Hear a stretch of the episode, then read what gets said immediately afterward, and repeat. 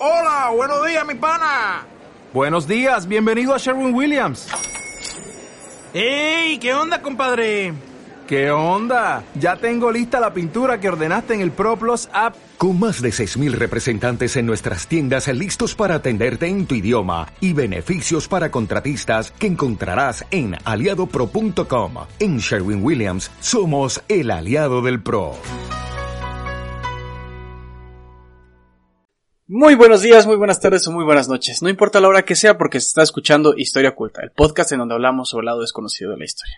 Y esta vez me encuentro acompañado de un gran amigo mío y por supuesto mi primo. Miguel, ¿cómo estás amigo? Estoy, estoy perfecto, eh, ahí, dándole, ¿no? Para los que no sepan, a la broma que acaba de comentar, bueno, seguramente ya en el podcast pasado, pasado escucharon, pero mi pronunciación de la R es muy gutural, ¿no? Entonces... Es que tú debiste haber nacido francés, güey. O sea, tienes la pronunciación francesa de naturaleza. O sea, me en Francia no ha de haber gangosos, güey. O los gangosos son los que pronuncian la R como español. Ah, son los rusos, güey, ¿no? Que se van. Ándale, puede ser. Puede ser. Pues muy bien, amigo mío. En esta ocasión vamos a hablar de el inicio de la historia, de los primeros dioses que se han conocido, bueno, no de los primeros como tales, pero una de las primeras mitologías. Va a haber infidelidades, va a haber el inicio de la tierra, el fin del mundo, va a haber un chingo de cosas locas, así que sean todos ustedes bienvenidos a Historia Oculta, Mitología Griega. Bueno, ¿te parece si empiezo, amigo mío? Adelante, por favor, ya tengo ansias de escuchar el, el tema. Va que va. Antes de todas las cosas, en el comienzo de todos los comienzos, solo existía el caos infinito, la confusión y el desorden de lo que no tiene nombre, y del caos surgió Gea, la madre tierra, enorme, hermosa y temible. Como Gea se sentía muy sola, quiso tener un marido a su medida. Ella mismo creó entonces al cielo estrellado, que es tan grande como la tierra y todas las noches la que la cubre. Extendiéndose sobre ella, la llamó Urano. Gea y Urano, es decir, la tierra y el cielo, tuvieron muchos hijos. Primero nacieron doce titanes, varones y mujeres. Después nacieron tres cíclopes gigantes con un solo ojo en medio de la frente. Los cíclopes fueron los dueños del rayo, el relámpago y el trueno, algo que será importante más adelante. Y finalmente nacieron los trece catónquiros, monstruos violentos de cincuenta cabezas y cien brazos. Urano, por supuesto, desconfiaba de sus hijos, temía que uno de ellos los despojara de su poder sobre el universo.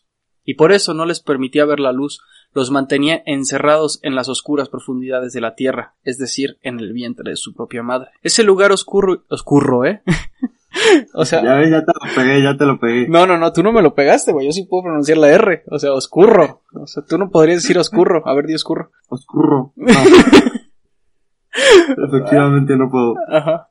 Bueno, ese lugar oscuro y terrible se llamaba el Tártaro.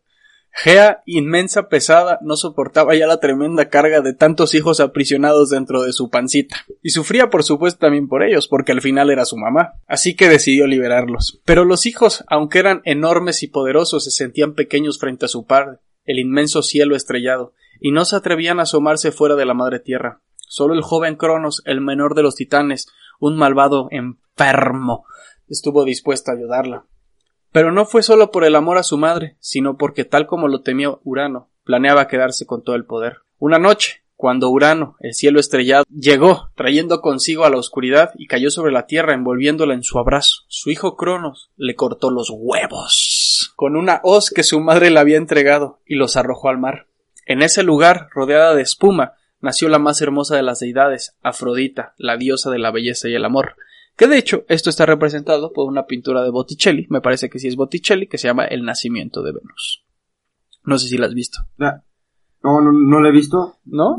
voy a hacer la tarea de verla. No, soy, en el arte no tengo mucha educación, la verdad. Te digo, yo no me acuerdo ni siquiera si es de Botticelli, entonces eh, ahí me disculparán, disculparán mi ignorancia, pero El nacimiento de Venus eh, es una pintura muy bonita, la verdad, se la recomiendo. Hay, hay una pintura que igual y vemos más adelante, eh, el titán Cronos, que bueno. ¿A Cronos devorando a, sus hijos? Es una pintura verdaderamente la de Goya. grotesca, ¿eh? La de Goya. Sí, no, no. Pues de hecho, una de mis pinturas favoritas es precisamente de Goya, que se llama El perro, que es como un perro nadando en la inmensidad del mar y está así como... Uh, y hablando de perros, aquí está mi perro, la Loloca. la Loloca. El mío, el mío anda ahí por allá. Mm, ahora sí que como dirían, pero pues él, es medio ladrón. Pues sí, también, los míos están locos, pero bueno, continúo. Urano condenó a Cronos a sufrir el mismo. Sí, perdón. Urano condenó a Cronos a sufrir el mismo destino. Es decir, que sería derrotado por sus propios hijos. Entretanto, Cronos le había prometido a su madre liberar a todos sus hermanos de las profundidades del Tártaro, donde estaban encadenados. Pero cuando vio a los cíclopes y a los hecatónquiros de aspecto tan aterrador, decidió que era mejor volver a encadenar a esos monstruos. Solo los titanes, los más parecidos a él, quedaron libres y lo ayudaron a gobernar. Después de... el chavo, ¿eh? ¿eh? Sí, un poquito. Yo creo que sus hermanos iban en la zona Gandhi. y ellos iban, ¿cómo se llamaba esta pinche zona de, de Sonora Grill? Que era la zona Gandhi, la zona Mausoleo, ¿cómo? El estacionamiento. bueno, no me acuerdo, pero para los que no sean de México, busquen Sonora Grill México en Twitter y van a entender el chiste. Ok. Eh, eh, pero Cronos no olvidaba la maldición que le había arrojado su padre. Con su mente malvada y retorcida decidió que ninguno de sus pequeños hijos crecería lo suficiente como para enfrentarse a él. Simplemente se los comería vivos, y así fue. Pero primero se casó con la titánida Rea. Después de esto nació la pequeña Estia, la primera de los hijos. Su madre apenas había comenzado a envolverla en pañales cuando Cronos la tomó con sus enormes manos y la devoró en un instante. Rea no podía creer lo que había pasado. Rea estaba en su sexto embarazo cuando pidió ayuda a su madre, Gea, para salvar a ese bebé. Siguiendo los consejos de su madre, Rea le dijo a su marido que debía hacer un viaje a la isla de Creta. Allí, en medio de un bosque espeso, había una profunda caverna, donde se ocultaba la titánida para parir a Zeus el menor de sus hijos. Gea se hizo cargo del pequeño. Una cabra le daba su leche y las abejas del monte destilaban para él la miel más exquisita. Entretanto, Rea volvió con su marido, quejándose como si estuviera sufriendo en ese momento los dolores de un parto. Poco después le entregó a Cronos lo que pareció un bebé, su sexto hijo. Cronos se tragó sin dudar un segundo al chamaco. Solo le pareció que este hijo resultaba un poquito más pesado que los anteriores, lo que le había dado su esposa era una enorme piedra envuelta en pañales. O sea, se lo engañó. Zeus, por supuesto, creció rápidamente, y en solo un año se había convertido en un dios adulto y poderoso. Su abuela Gea tenía preparado un plan para librarse del malvado Cronos, pero antes era necesario que Zeus recuperara a sus hermanos. Con ayuda de Rea hicieron tragar a Cronos una poción mágica que lo obligó a vomitar a todos los hijos que había devorado. Así, convertidos ya en adultos, con todas sus fuerzas y majestad, se desprendieron de la carne de Cronos los hermanos de Zeus. De este modo volvieron a la vida Estia, Demeter, Hera, Hades y Poseidón, que son los seis dioses principales de la mitología griega. Y se fueron a vivir junto a Zeus en lo alto del monte Olimpo. Así que, hartos de la tiranía, decidieron prepararse para una guerra. Las profecías aseguraban que Zeus sería el rey de dioses y dueño del universo, pero por el momento no parecía tan sencillo les tenía en contra a todos los titanes, que eran mucho más poderosos que ellos. Antes era necesario destronar a su padre, el malvado Cronos, quien contaba con el apoyo de sus hermanos, los titanes, como ya les había dicho. Me adelanté en el guion, una disculpa. Durante diez años, desde las alturas del Olimpo, lucharon los nuevos dioses contra los titanes y la suerte de la guerra seguía indecisa. El propio Zeus comenzaba a temer que la profecía no llegara a cumplirse. Fue entonces cuando decidió consultar a su anciana abuela, Gea, ella le dijo que Cronos tenía poderosos, tenía que Cronos tenía encerrados a los cíclopes y los hecatónquiros que seguían atrapados en el tártaro. Entonces decidió liberarlos. Agradecidos por su liberación, los cíclopes le regalaron a Zeus tres armas invencibles. Les dije que esto iba a ser importante. El trueno, el rayo y el relámpago. Le entregaron a Hades un casco que lo hacía invisible y le dieron a Poseidón un tridente tan poderoso que con un solo golpe podía levantar los mares. La batalla final fue atroz, sanguinaria, sádica y completamente violenta. Yo creo que más violenta que God of War. Luchaban entre pues sí. Imagínense esto, ¿no? Quiero que se imaginen ustedes este, este bello paisaje seres gigantes del tamaño de montañas aventándose rayos, piedras, fuego, el mar inundando todo. Así fue la guerra. Luchaban entre sí seres gigantescos que podían causar terribles heridas, podían triunfar o ser derrotados, pero no podían matarse unos a otros, porque pues todos eran inmortales. Mujeres y varones luchaban sin descanso, sin piedad, cada uno de los hecatónquiros levantaba enormes rocas con sus cien manos y después avanzaban todos juntos hacia adelante arrojando trescientas rocas al mismo tiempo sobre los titanes. Zeus lanzaba sus terribles rayos, Poseidón provocaba terremotos y Hades invisible parecía estar en todas partes al mismo tiempo.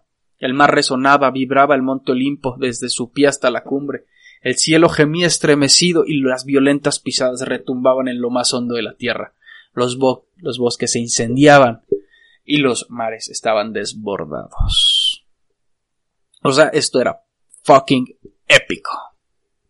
No, y, y si te das cuenta, o sea, ¿dónde está pasando todo esto, no? Es, o sea, en la abuela, ¿no? En Gea. Exac- Exactamente. Realmente, o sea, ¿ella qué, no? ¿La sufrió o cómo? Bueno, Pues- eso no, no creo que lo cuenten, pero... Pues yo creo que más bien eran pellizcos para ella, ¿no? Pero, pues sí, que, que chinga le estaba acomodando a la pobrecita, ¿no? Como lo que estamos haciendo ahorita, ¿no? Exacto. Ajá. Eh, Es una representación. Efectivamente. Bueno, estaba tomando agüita. Cegados por la violenta luz de los rayos y la humareda que se levantaban lo- en lo- por los incendios, semienterrados por la lluvia de enormes piedras, los titanes fueron vencidos por fin. Zeus los condenó a ser encadenados en el Tártaro, el mismo destino que le habían hecho sufrir a los hecatónquiros y a los cíclopes.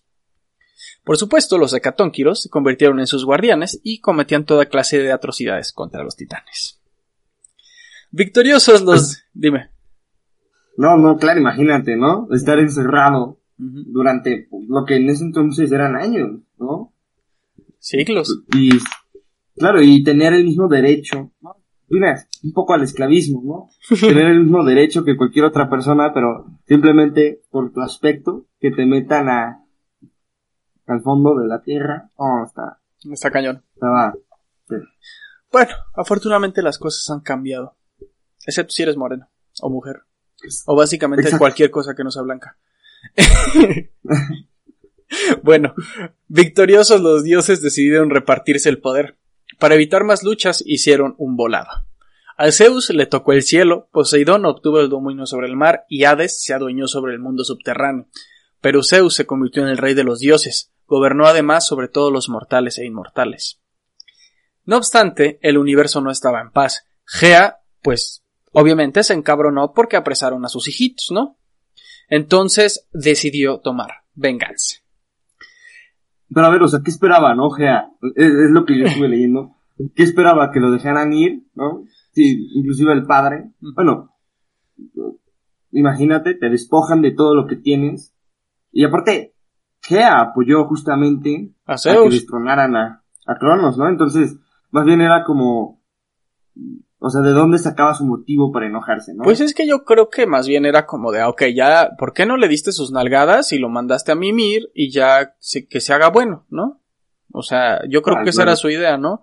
Pero al final, pues, no mames, la gente se mata por el poder y los dioses también se matan por el poder. Entonces, lógicamente, estos güeyes, pues, no iban a dejar de pelear el poder. Entonces iba a ser una guerra Es- continua. Pero bueno, Gea es lo que vamos a seguir viendo, ¿no? Es, es cíclico, o sea, es cíclico. Urano, eh, igual perdió ante, su- ante sus hijos. Eh, Cronos perdió ante sus, a- ante sus hijos. Zeus va a tener bastantes problemas igual dentro de los mismos hermanos, ¿no? Como vamos a ver adelante. Efectivamente. Efectivamente. Bueno, entonces, para vengar a sus hijos, eh, Gea decidió alimentar a Tifón, el horror absoluto de los dioses. La diosa Hera, esposa de Zeus, siempre estaba celosa de su marido, y con justa razón, ¿no? Porque Zeus era un cabrón y básicamente si uno lee los mitos griegos, se da cuenta que todo empieza con Zeus metiéndole el pito a alguien que no es Hera. Entonces, Justamente. No, no, no, creo que hay una más adelante, no sé si le vas a comentar, bueno, más adelante si la comentas o no, voy a hacer igual, donde creo que fue a, a una humana, ¿no? Que se hizo forma de animal.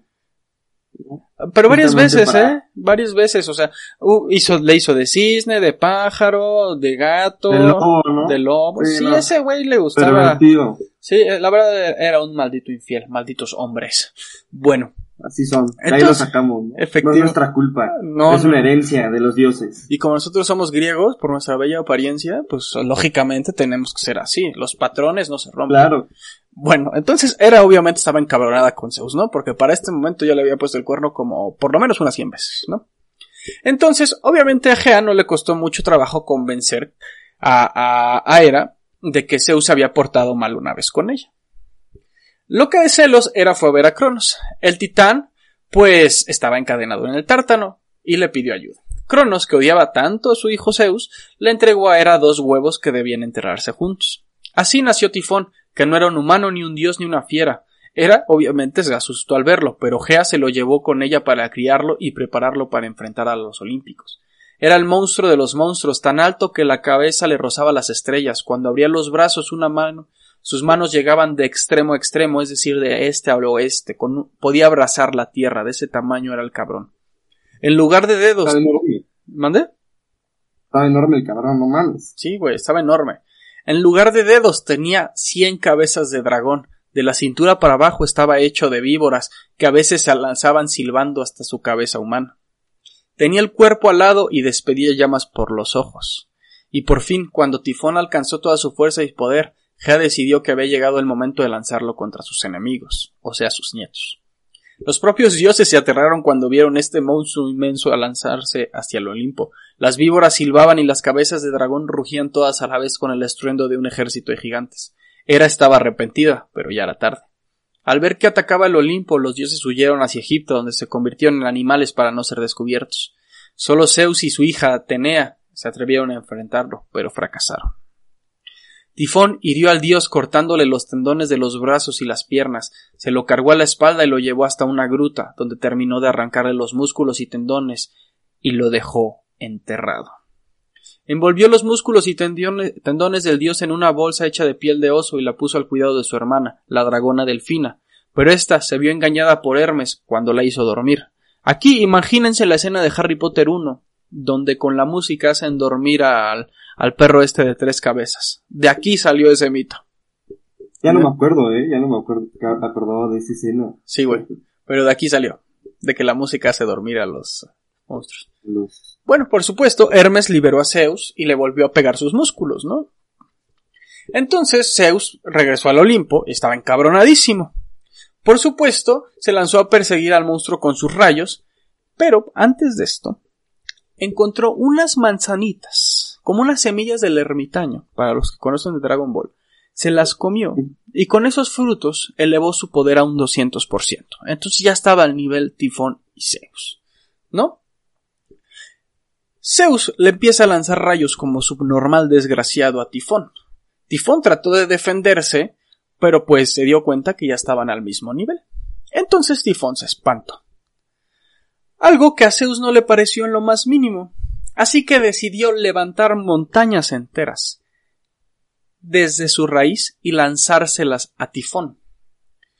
Al mismo tiempo, Zeus estaba lanzando sus rayos. Pero, gracias a todos estos ataques combinados que hizo de lanzar montañas y rayos al mismo tiempo, Zeus logró herir a Tifón. Tifón en ese momento, cuando empezó a sangrar, se dio cuenta de que ya no podía derrotar al dios. Ahora solamente pensaba en escapar. Trató de atravesar lo más rápidamente que pudo el mar de Sicilia, pero cuando estaba llegando a la costa este de la isla, Zeus tomó la montaña más grande de todas, la arrojó con todas sus fuerzas y logró aplastar al monstruo debajo de esa inmensidad rocosa. Y desde entonces Tifón quedó apresado para siempre allí, debajo del monte Etna. Las llamas que despide ese volcán se dice que son sus ojos. Pero bueno, ahora sí, el universo por fin estuvo en paz. Pero aquí no acaba la cosa porque entramos nosotros, los seres humanos. Los hombres, a ojos de los dioses, habían sido creados para servir y honrarlos. Se habían convertido en una raza impía, dejaban abandonados los templos y los altares, ya no hacían sacrificios, y el delicioso humo de las reses asadas que utilizaban como sacrificio ya no ascendían al océano, al océano, eh, al Olimpo. Los inmortales, por supuesto, estaban indignados. Había que exterminar de una vez y por todas esa raza inútil y maldita. La humanidad no servía para nada y debía de ser destruida. Hubiera sido sencillo que Zeus usara sus rayos para fulminarla, pero a pesar de que Gea había enviado contra él a Tifón, Zeus no quería dañar a su abuelita. Entonces se decidió por una solución mucho más sencilla, una gigantesca inundación que haría que todos los hombres murieran ahogados. Empezamos ahí a ver un poquito de conexiones, ¿no? Que ya nos platicarás más adelante. Pero Prometeo, el titán, amaba a la humanidad, a la que le había entregado el fuego y junto con el fuego el conocimiento y el dominio sobre el mundo. Tenía un hijo mortal, Deucalión, que era el rey de Tesalia. Estaba casado con Pirra, que era hija de la primera mujer mortal, Pandora. Entre todos los seres humanos, Deucalión y Pirra eran los únicos que podían ser llamados realmente justos, buenos y sabios. Pero esto era ojos de los dioses, porque eran los únicos que todavía visitaban los templos, hacían sacrificios, honraban y reverenciaban a los olímpicos de todas las maneras posibles. Prometeo, por supuesto, le rogó a Zeus por la vida de su hijo y su nuera, a través de ellos de toda la humanidad, y el gran dios de dioses lo aceptó. Así que les permitió construir un arca, un gran cofre que flotaría sobre las aguas y les daría la posibilidad de sobrevivir. Entonces Zeus desató todo su poder en una tormenta que no tuvo igual sobre la tierra. Lanzó rayos y relámpagos que destrozaron las nubes y las convirtieron en un diluvio incesante. La lluvia era tremenda, aterradora y brutal. En ayuda de su hermano, Poseidón convocó a los mareas para que el agua de los océanos se desbordara sobre la tierra, como lo hizo con la lucha contra los titanes. Los dioses de los ríos los hicieron crecer y salirse de sus cauces, alimentándose por la lluvia. Habían pasado apenas unas horas cuando el arca de Deucalión y Pirra ya flotaba sobre el agua. Durante nueve días y nueve noches el diluvio azotó la tierra. El arca encalló por fin en la cumbre del monte Parnaso. Y de pronto dejó de llover. Deucalión y Pirra ya no eran reyes de Tesalia. Todos sus súbditos habían muerto ahogados, ahora eran apenas un hombre y una mujer, solos, mojados y tristes. Cuando las aguas se retiraron, Hermes, el mensajero del Olimpo, descendió para ofrecerle a Deucalión un regalo del gran Zeus, ¿no? Porque obviamente Zeus, en su benevolencia, después de exterminar la humanidad, dijo, te voy a hacer un regalo, carnal. Hombre, ¿qué deseas? preguntó Hermes. Compañeros, le dijo Deucalión. Tengo la respuesta de Zeus, dijo Hermes. Deben tirar por encima de sus hombros los huesos de su madre y la, humanidad volverá a nacer. El hombre y la mujer, por supuesto, estaban horrorizados, ¿no? Pirra preguntó ¿Cómo vamos a arrojar los huesos de nuestras madres? Sería un sacrilegio todavía más terrible que la maldad de los hombres que han sido destruidos. Pero Deucalión, después de mucho pensar y de consultar al oráculo, que yo no sé cómo consultó al oráculo si todas las personas estaban muertas y tenemos entendido que el oráculo serán unas personas, ¿no? Bueno, X. Bueno.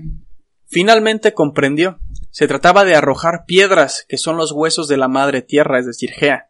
De las piedras que sembró Deucalión nacieron los hombres, de las piedras que lanzó Pirra nacieron mujeres, para bien y para mal, la humanidad volvió a poblar el mundo, y así comenzó la edad de los héroes. Y amigos míos, aquí termina mi parte. He de decir que no hay un final para la mitología griega. No existe el final. O sea, no hay un Ragnarok como en la mitología de los nórdicos, o, o, no hay un apocalipsis como en la mitología católica. Aquí simplemente queda esto por lo que no podemos descartar que no sea canon el final de God of War, en donde Kratos realmente existe y aniquila absolutamente a todos. Exactamente. No, y fíjate, es curioso vivir en una época en la que esta sea tu religión, ¿no? Tu, dogma, en la cual aprendes de los dioses y, y como tal habían... Imagínate, uno como niño lee como tifón, o sea, que tu mamá te diga, si no te duermes temprano, tifón viene por ti un cabrón que te pueden matar con un dedo. sí, está cabrón. pues había menos crimen, ¿no? Pero bueno, pues retomando lo del diluvio universal, yo, yo les voy a hablar un poco de lo que, pues, la Biblia o ciertas semejanzas que tienen algunos, no mitos o bueno, más bien escritos cristianos con la mitología griega, ¿no? Empecemos con el diluvio, diluvio universal. Como vimos, y como nos acabas de contar, Dani, se, se, creó, se creó un arca, ¿no? Con el propósito de salvar unas pocas personas. Y mandar a la chingada a todos los vivos. Bueno, lo mismo pasó con Dios. O Yahvé.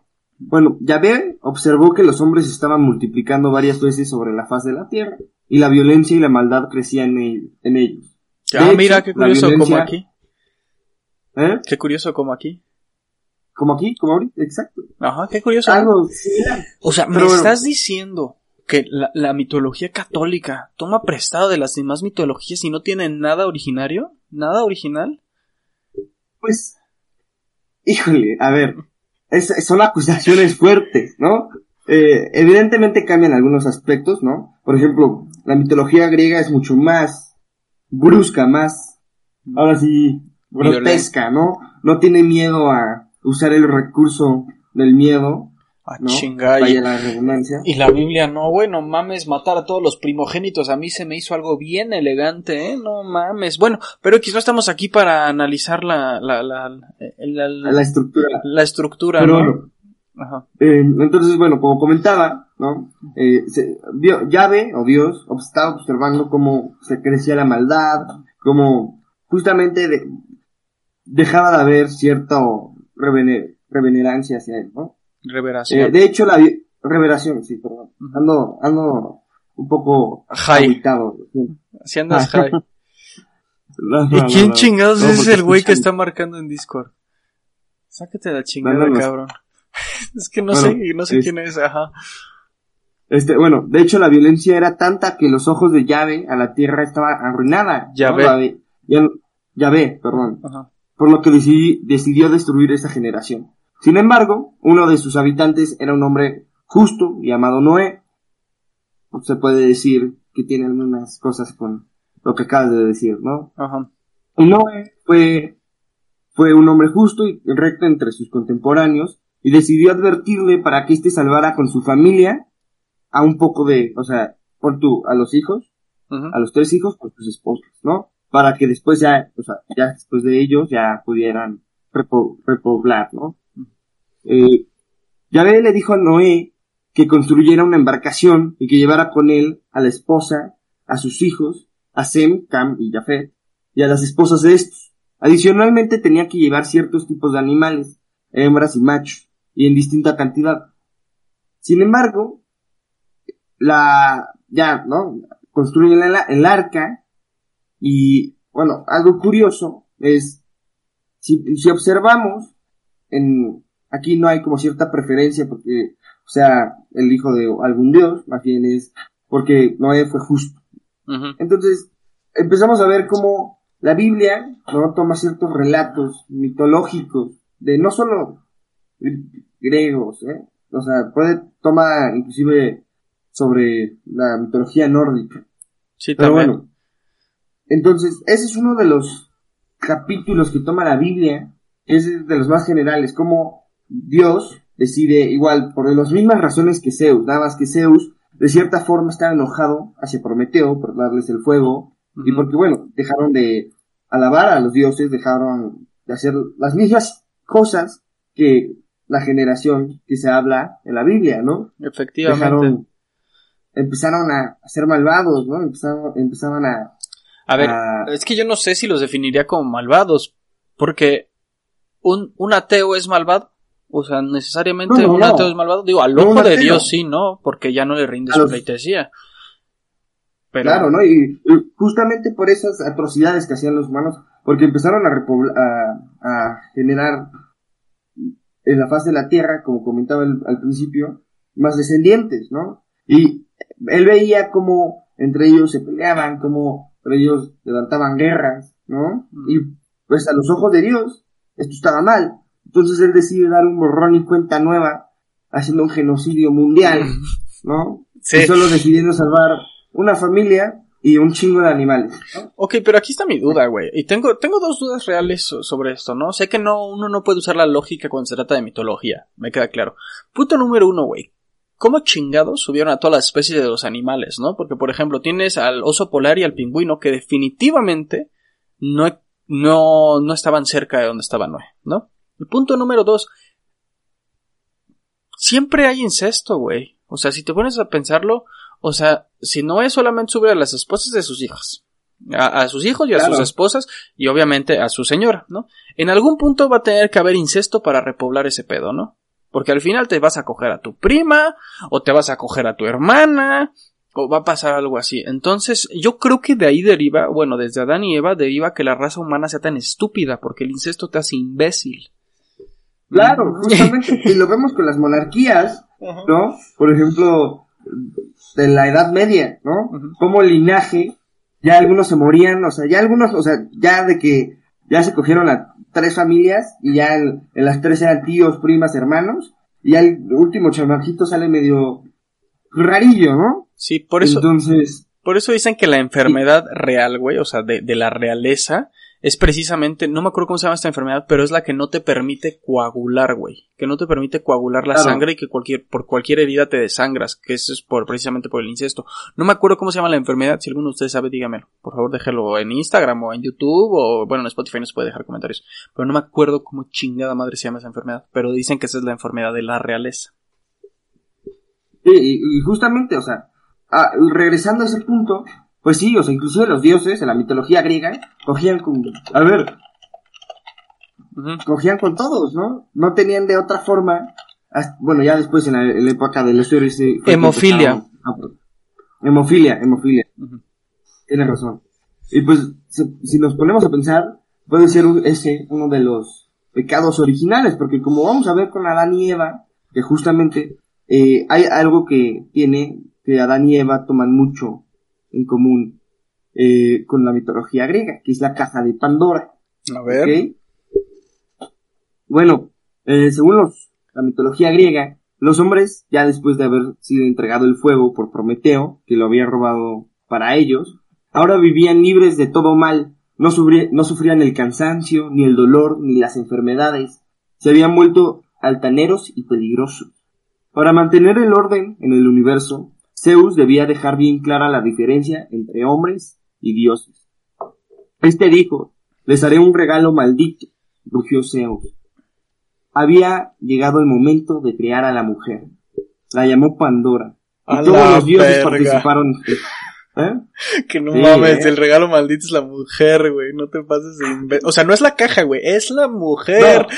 No, la mujer, porque como vamos a ver más adelante, ella es la que genera todo. ¿Ok? Sí, me cae no. claro. Y, y justamente lo mismo con Adán y Eva, pero bueno, vamos a, a seguir. Para mantener el orden, como dije, eh, él creó a la mujer, que la llamó Pandora, y todos los dioses parti- participaron en su creación. Con arcilla y agua, Hefesto modeló el, el bellísimo cuerpo parecido al de las diosas inmortales. Atena, la diosa de la sabiduría, le enseñó las labores femeninas.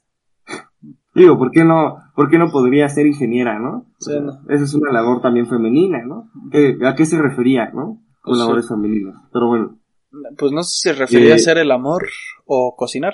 a procrear, Ajá. cocinar, Pero bueno, continúa. quedarse callada, no, no es cierto. Eso no. No opinar cuando el hombre hable. Quiero aclarar que todo esto es en forma de broma, ni tanto Daniel ni como yo pensamos de esa forma, ¿no? Ah. Solo lo hacemos por... Porque estamos pendejos también, no nos tomen nuestra palabra. ¿no? Sí. Bueno, eh, Atona, Atena, la diosa de la sabidur- sabiduría, le enseñó las labores femeninas, sobre todo a hilar y tejer hermosas telas. Yo no lo dije, lo dijo la mito- mitolo- mi- me- mitología. No, Mitología. Mitología. Ya ven, me pongo nervioso de que me cancelen. Bueno, eh, Afrodita, la diosa del amor, le otorgó gracia y atractivo. Hermes, el dios de los ladrones y mensajero de los dioses, le enseñó a mentir. Entonces Pandora fue entregada por los dioses a Epimeteo. Junto con la mujer le regalaron una bonita vasija de cerámica trabajada con bajorrelieves. Aquí es donde empieza la diferencia que hay que recalcar. La maldición no era, no era Pandora, era la caja. Pero Pandora era la que se le dotó de una curiosidad cabrona. Así como cuando tu mujer te dice, oye, déjame checo tu teléfono. Pandora dijo, bueno, déjame ver qué tan, qué trae la caja, ¿no? Entonces, antes de ser encadenado en el Cáucaso, Prometeo, Prometeo fue enca- encadenado justamente por dar el fuego a los humanos. Zeus dijo, ¿sabes qué? Te encadeno. Ah, la. Bueno, antes de ser encadenado, le advirtió a los hombres que jamás aceptaran un regalo de Zeus, porque el gran dios estaba tramando un- una cruel venganza en contra de ellos. Pero cuando Epimeteo vio a Pandora, simplemente no pudo resistirse. La amó. Inmediatamente no, no podía dejar de ver el cuerpo de esta mujer. No podía ser este el regalo envenenado de los dioses. Estaba Se- chichona. Se preguntó. Sí, no, no, no, o sea, es que tú ves una persona, a ver, hay muchos, eh, vi en un TikTok justamente, bien señor yo, eh, en un TikTok donde decían que mientras más guapa esté la mujer, tiene que haber un equilibrio, ¿no? Si está guapa, Está o sea, loca. luego están locas. Claro. Bueno, el, el, Epimeteo se preguntó, bueno, ¿cómo es que una mujer tan bella y tan hermosa vaya a, a crear caos y destrucción a toda la humanidad por años por venir, ¿no? Él se preguntó, este no puede ser el regalo, ¿no? De los dioses. En todo caso, lo importante era no abrir jamás la vasija. Allí debía estar el peligro. Epimeteo le hizo jurar a Pandora que jamás abriría la vasija. Pero como sabemos, lo que un hombre dice, lo mandan a la chingada porque, pues... Es mansplaining. Exacto, mansplaining, exacto. Entonces, pues no. Eh, Pandora efectivamente no le hizo caso. Apenas la dejó solo por primera vez, sola, perdón, Pandora no pudo resistir la curiosidad. Oh, un regalo de los dioses debía ser algo maravilloso. No hacía, no hacía falta destapar la vajilla, no tenía que romper su promesa. Solo levantaría un poquito la tapa para mirar adentro. Pandora corrió apenas menos de un dedo, la tapa de la vasija se abrió. Cuando se abre esta, sale una niebla. Sale, y Pandora se espanta, ¿no? Pero ella alcanza a cerrarla. Y justamente cuando la cierra, algo queda ahí adentro. La esperanza. Y bueno, exacto. Pero ¿qué tal si no era la esperanza? Pandora dijo, ah, abrí la, la, la, caja de... Bueno, ah, abrí mi caja. Un chingo de mamadas. Ajá, su caja. Abrió su caja. Y salieron un chingo de, de mamadas. Pero aún así dijo, no, no bastó con que la abriera la primera vez. Hay algo ahí adentro y se escucha gentil. ¿no? Y la abrió y efectivamente, afortunadamente no era eh, más maldad, sino era eh, una mariposa hermosa que justamente trajo esperanza a los hombres, porque ya eran mortales, ya podían morir, habían enfermedades, pero esa pequeña esperanza es lo que los hace seguir adelante, o eso nos dice la... Pues hay, una este, teoría que dice que la esperanza realmente es la maldición de todos los hombres, ¿no? Porque pues precisamente la esperanza es con lo que te pueden llegar a controlar. De, por ejemplo, vámonos a un trabajo, ¿no? De, es que si trabajas bien chingón, te subo el puesto. Y con la subida de puesto ganas más dinero, entonces vas a tener un mejor nivel de vida. Entonces... O con tú, trabaja un chingo todo el año y te damos tu bono de buen trabajo. Pero al final... Que es un pinche bonito. Ajá, o con los políticos, con la esperanza de México, ¿no? Por, no ya nada más es lo único que voy a decir. Pero bueno, está esa teoría de, de que precisamente la esperanza era el mayor de los males porque hace que el hombre quiera seguir sin cambiar, ¿no? Que dice, ajá, no, no, es que es de, no es que yo tengo la esperanza de que sí pase, tengo la esperanza de que sí pase, tengo la, y eso hace que el cambio se evite y no hay cambio que por mal no venga. Yo soy de esa idea. Pero más bien eso ya no es esperanza, eso es justamente eso es algo cagado, que, bueno, haciendo eh, paréntesis. A ver, ¿cuántos científicos, cuántas investigaciones nos dicen que el mundo se está yendo a la chingada? Pero ¿cómo es el humano? El humano es fácil decir, ah, se lo dejo a la generación que sigue. ¿Por qué? Porque el humano nunca, por más pendejo que sea, nunca va a dejar que, que nos vayamos a la chingada y que perdamos todo lo que es la humanidad. Sí, va a, capitalizar sobre eso, ¿no? Va a decir, ¿sabes qué? Pero va a encontrar una forma en la cual mantener a pie todo lo que han construido. Y más bien, más que esperanza es hueva, ¿no? O, que quieren vivir en la ingenuidad, ¿no? De las cosas. ¿Por qué? Porque es más fácil, no te, no te frustras, ¿no? Pues ya no estamos poniendo muy filosófico, pero yo creo que más bien ahí es el tema de la necesidad, ¿no? Porque la necesidad es la, ay, güey, mira un fantasma, se cayó mi gorra. No, este... vi cómo se cayó y dije, verga. Ajá. Bueno, pero dicen que la, que la necesidad es la madre de todas las inventivas, ¿no? Entonces el hombre realmente genera estos cambios cuando tiene esa necesidad. O sea, que porque, por ejemplo, cuando se vaya a terminar el agua, vamos a encontrar la forma de que el agua salada se convierta en agua potable. Porque no nos queremos morir. Entonces va más por necesidad. Pero bueno, X, nos estamos poniendo muy filosóficos. Por favor, continúa. Sí, continúa. Y bueno, justamente la caja de Pandora, que de ahí provienen todos los males, que es entregada a Zeus por su odio hacia ellos, que dice, ¿sabes qué?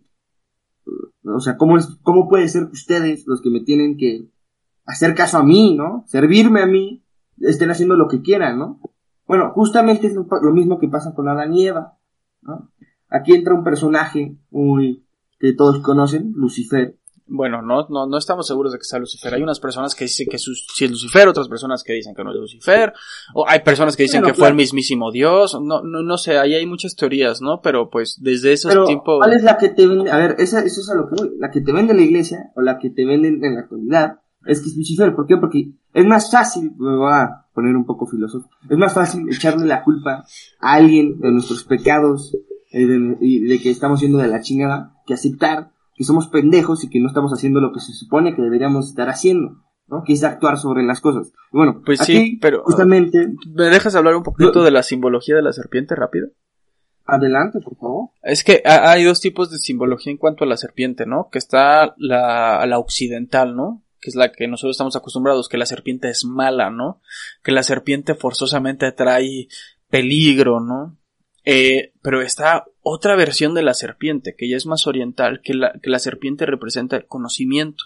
Entonces depende de cada uno de ustedes cómo quieran interpretar esa parte de la Biblia, si fue Lucifer o si fue Dios impulsando al ser humano. Pero al final, ahí yo se los pongo, ¿no? O sea, nada más es como eso. Porque, porque la serpiente incluso quiere decir el, el infinito retorno con el Uroboros, pero esa simbología es mucho más eh, Jormungander, ¿no? Que Jormungander es un hijo de Loki, pero es mitología nórdica. En fin, está bien verga toda la simbología de la serpiente. Es una de las cosas con mayor simbología en, la historia. Discúlpame. Bueno, y justamente, justamente Dios le dijo a Adán y Eva, a ver, tienen un chingo de frutos, ¿ok?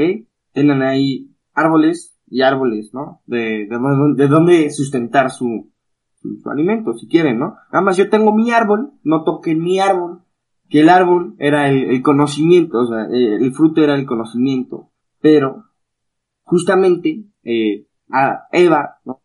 Eh, justamente la serpiente viene, no tenta a Eva de comer la manzana, pero justamente Eva es tonta. Eh, muchos, ahí va, bueno, aquí justamente es lo, lo Van- bello y lo malo de la Van cuatro de- justamente en un lapso de 25 segundos. Quinto, que van cuatro veces que dices justamente en un lapso de 25 segundos. Seis Sí, con las no, dos que yo dije ahorita. Mi muletilla, mi muletilla, ¿es esa o decir no al final de cada este, palabra? Pero Vas a decir sentencia, ¿no? Es- Sí, iba de- es que no sé si te pasa Sí. que empiezas a hablar, Eh, si te vas, o sea, sí. te, vas, te pasas de pendejo y lo dices en inglés, o sea, intentando, no sé. Sí. Eh, bueno, eh, consigue hacer que Adán agarre la manzana y se la coma, ¿no? En algunas dicen que fue Eva la que comió la manzana, en otras que fue Adán. Y es lo bello de la literatura, la historia, ¿no? Siempre vas a encontrar muchos escritos en los que te van a decir una, te van a decir otra, hay que seguir investigando, ¿no? Bueno, el canon Y- de la Biblia es que fue Eva. Sí, no, no. Pero justamente no te vas a quedar solamente con los escritos de la Biblia, porque hay anexos a la Biblia, o hay contemporáneos que nos van contando más cosas. Bueno, Bueno. Eva come la manzana y fue ahí donde justamente perdieron el, la capacidad de poder prosperar, ¿no? Tuvo, tu- tuvieron que salir del jardín porque ya fue lo que Dios les dijo, ¿no? Este es mi fruto, no lo coman. Y justamente es a lo que tú vas, ¿no? O lo que tú nos dijiste. Dios fue el que, hay, hay dos formas, ¿no? Lucifer o Dios, ¿no? Y Dios le- lo hizo con el propósito de que, el conocimiento, ¿no? Y entonces, eh, las semejanzas entre esta, este apartado, ¿no? O lo de Adán y Eva y la caja de Pandora, también se ven reflejadas en otras partes de la mitología. y algo, ya por último, que me pareció muy interesante, fue la creación del universo, que justamente uno se puede, o sea, yo cuando me contaste de cómo tuvieron la guerra entre los titanes y los dioses, Ajá.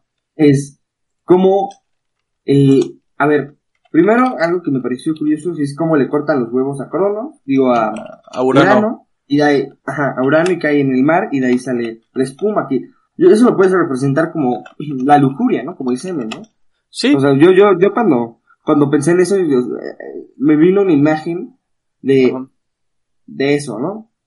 Y justamente cuando peleaban y movían el mar, pues el mar era parte de Gea, ¿no? Aunque era otro dios, era parte de Gea, ¿no? O sea, qué raro como, o sea, que estaban moviendo en Gea, ¿no? Para, o sea, si el mar representaba cierta parte, No mames, no sé güey. si me explico. Es la ¿dónde quiero sangre, güey. Es la sangre. No seas animal, güey. O sea, los ríos son las venas, güey. O sea, todos los ríos desembocan al final en el mar, güey. Es la sangre, cabrón. A ver, tiene, tiene No cierta- mames. ver, puede parecer, puede parecer, puede parecer porque a ver, Eres si un Cronos- depravado. los huevos de Cronos cayeron en el mar, ¿ok? Y los huevos representan, a ver, los huevos, los testículos, A ver, es No. que, o sea, tiene lógica, güey. Pero yo lo veo más como la sangre, güey. bueno, también puede ser, ¿no? Oye, se le calentó la sangre cuando la mueven. Es lo mismo. A ver.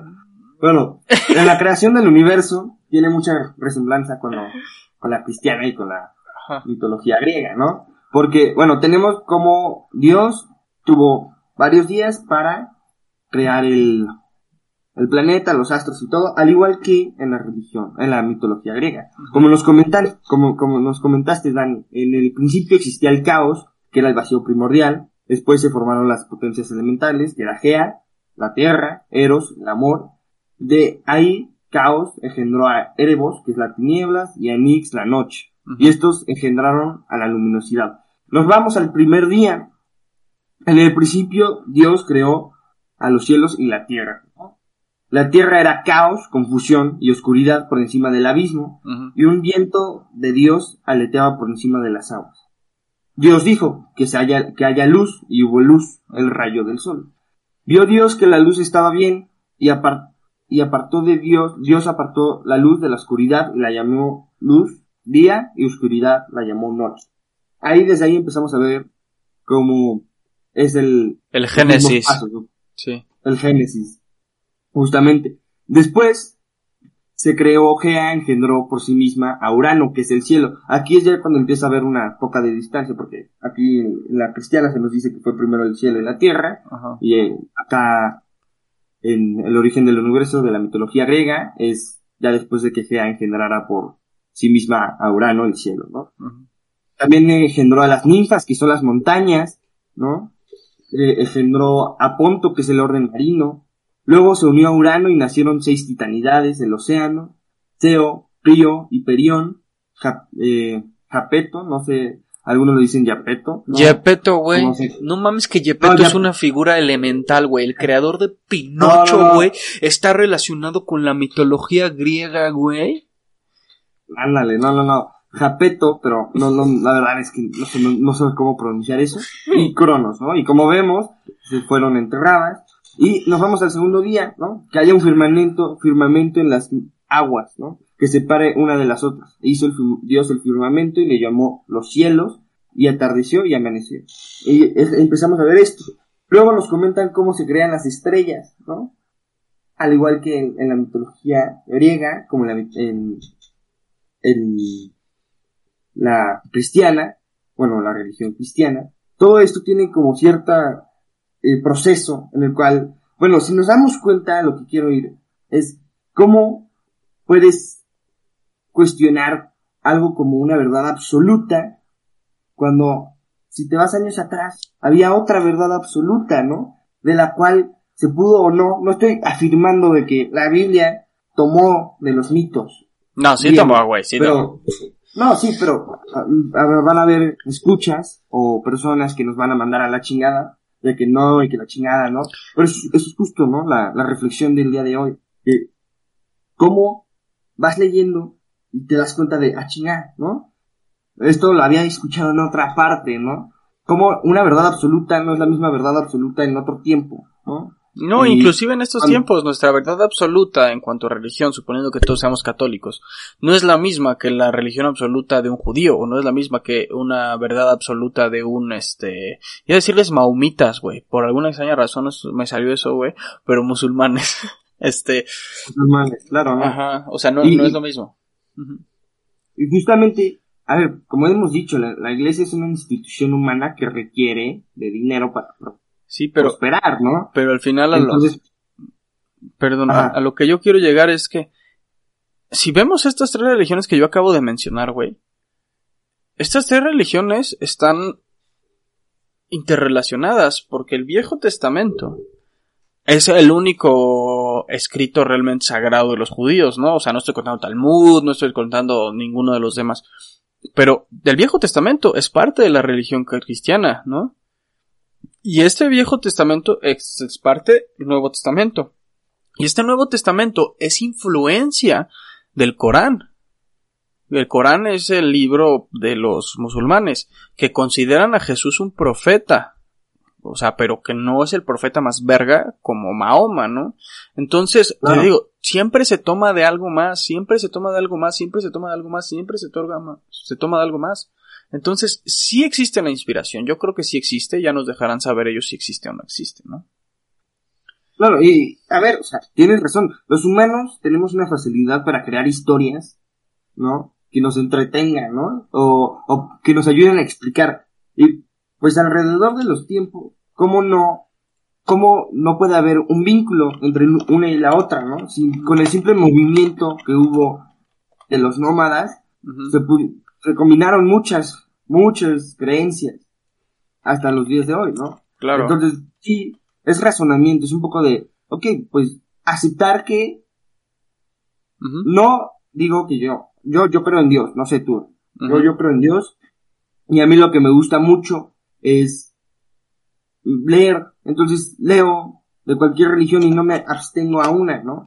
Pero no, no deberían estar peleadas, ¿no? Al final, pues, intentan dar una enseñanza, ¿no? Como Platón, que intentó dar una enseñanza sobre Sócrates, que no se sabe si Sócrates fue real o no, pero ahí están las enseñanzas, ¿sabes? Efectivamente.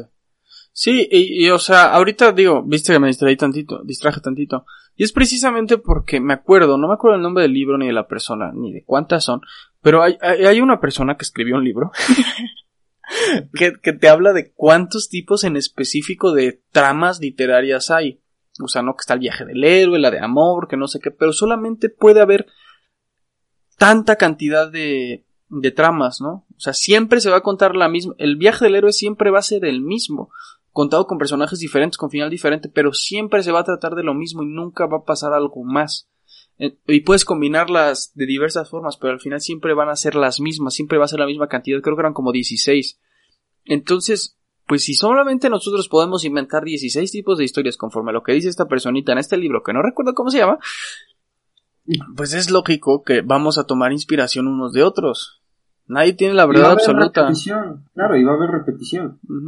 Y, y otra verdad, a ver, que viene mucho al caso es, pues uno como institución humana necesita, ¿sabes? De, de algo donde subsistir, ¿no? Entonces, crea historias o distorsiona a su favor. ¿no? Para justamente seguir teniendo a las masas, pues pagando, ¿no? Y está bien, ¿no? Porque si no hay iglesia, no hay religión, de cierta forma, ¿no? Entonces, pero sí es, es importante aceptar que pueden haber otras Sí, exacto. historias o Y ya lo encontré. otros ejemplos. Son, ¿Cómo se llama? son ocho, ocho tipos de trama. Nada más ocho tipos, que es el monstruo, el viaje del héroe, de magia, de problema, de la vida es dura, así dice, y de amor, de por qué lo hizo y el tonto del pueblo. Dice que es lo único que podemos escribir. Pero bueno, les digo, igual y pu- puede haber más, ¿no? Claro, y no, no, a ver, lo que, como yo me equivoco, como tú te equivocas, lo importante Ajá. es la retroalimentación positiva, chaval. No vayan a Efectivamente. en los comentarios que somos unos pendejos, sí, Sí. yo sabemos que somos pendejos. A huevo. Pero aquí estamos. Eh, Él más que yo, pero sí. Sí, sí, sí, efectivamente. Este, Pero, amigo, pues muy interesante todo esto. Y sabes qué, yo creo que esto se puede dar para una segunda parte, porque hablamos exclusivamente del Génesis. Y yo mi parte la terminé con esta frase que dice, y así comenzaba la edad de los héroes. Que en la edad de los héroes tenemos a Perseo, tenemos a Hércules, tenemos a Odiseo, tenemos a Aquiles, o sea, y todos esos güeyes también tienen un chingo de simbología. Por ejemplo, a mí me gustaría tratar a, a- Prometeo, ¿no? Como Prometeo hace que el fuego, como tal, sea considerado un símbolo de conocimiento, ¿no?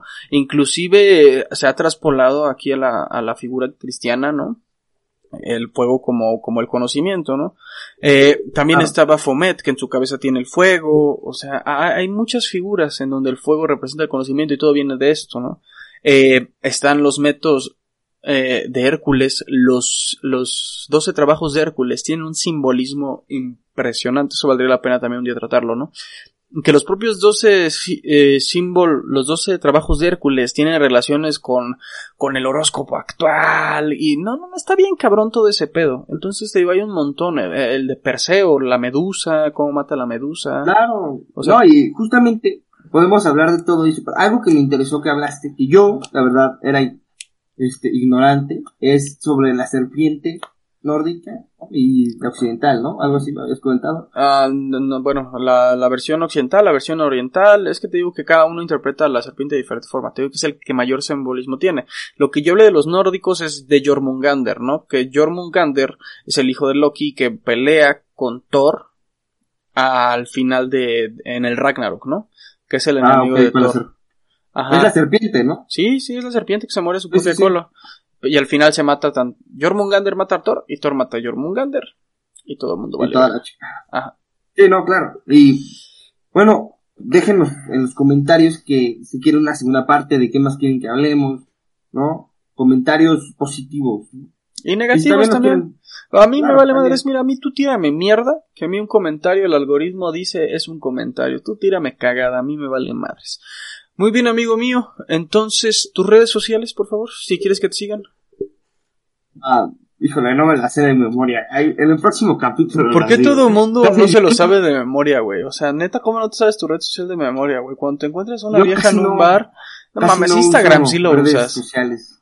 ¿No quieres que te O sigan sea, en Instagram? Mejor di, no quiero que me sigan, güey, chinga. Ah, no, sí, sí, a ver, espera, déjame, saco mi, mi Insta. Es que, fíjate, soy nuevo en esto, ¿qué les digo?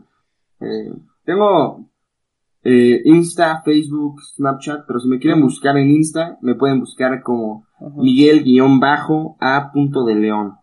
A su servicio. Miguel-A. punto de León. Su servidor, Daniel.delg, en Instagram es la única red social que uso porque ahí salen más viejas culonas que en las demás, ¿no? Porque el TikTok no tuvo nada. Entonces, el podcast, eh, también Instagram, que es el que lo manejamos, es Historia Oculta Podcast. Síganos ahí también, déjenos sus comentarios, ahí dejamos los show notes, que en estos show notes probablemente vayamos a subir el nacimiento de Venus, el- la figura del Uroboros, ahí ver qué, ver qué más sacamos, ¿no?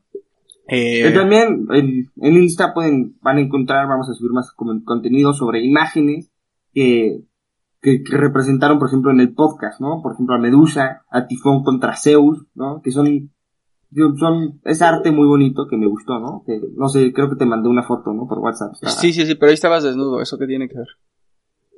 No, no estaba desnudo, ¿qué? No, Esa no, la otra. No, pero bueno, Está bueno, Fue un estar hoy. Eh, poco a poco vamos creciendo y voy creciendo igual. Esto- les digo, soy nuevo en esto, entonces tengo mucho de dónde aprender y más con un, una joya de la corona como es Daniel, ¿no? Gracias, amigo. Pues, eh, muchas gracias por escucharnos, amigos, si llegaron hasta acá. Eh, les mando besos en el queso. Bye. Hasta luego.